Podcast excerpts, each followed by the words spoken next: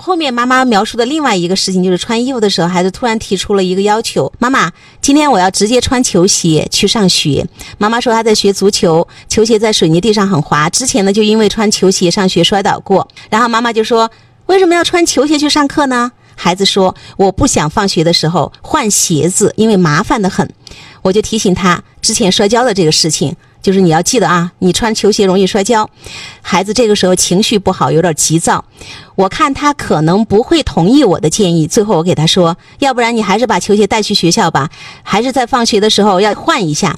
这个时候啊，孩子就是彻底要疯的节奏，就说还要带去，那么麻烦，怎么怎么怎么怎么样啊？我今天要直接穿着球鞋去。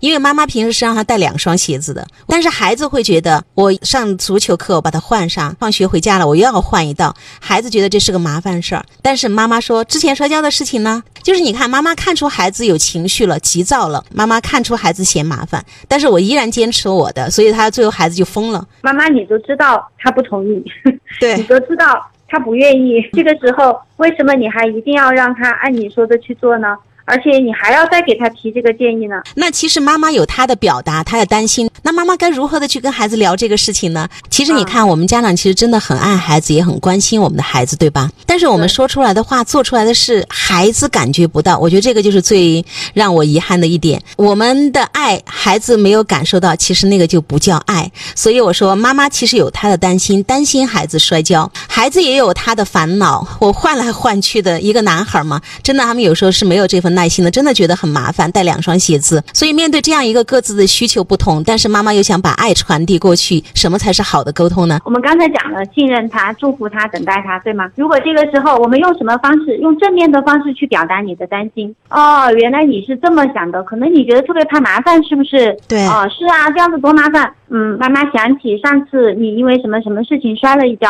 妈妈有一点担心，就是你摔跤，因为妈妈很在乎你的身体。那你可不可以慎重的考虑，在如何照顾你身体的情况下，然后让你尽量的简单呢？其实妈妈这样表达的时候，孩子可能说：“哦，妈妈，原来你担心我摔跤啊？你想，我打了那么多足球，不就摔跤过一次吗？对吧？我下次会总结经验。”就是有可能孩子会做出，比如说他真的去呃重视他自己的身体，或者是摔跤这个问题，然后他愿意选择麻烦，他也有可能。仍然选择我就是怕麻烦，我就是不害怕摔跤的情况。但是当这个情况下，孩子都能收到我们对他真正的关心和爱，正面的向孩子表达，才是沟通的非常重要的一个关键点。信任他。祝福他，等待他。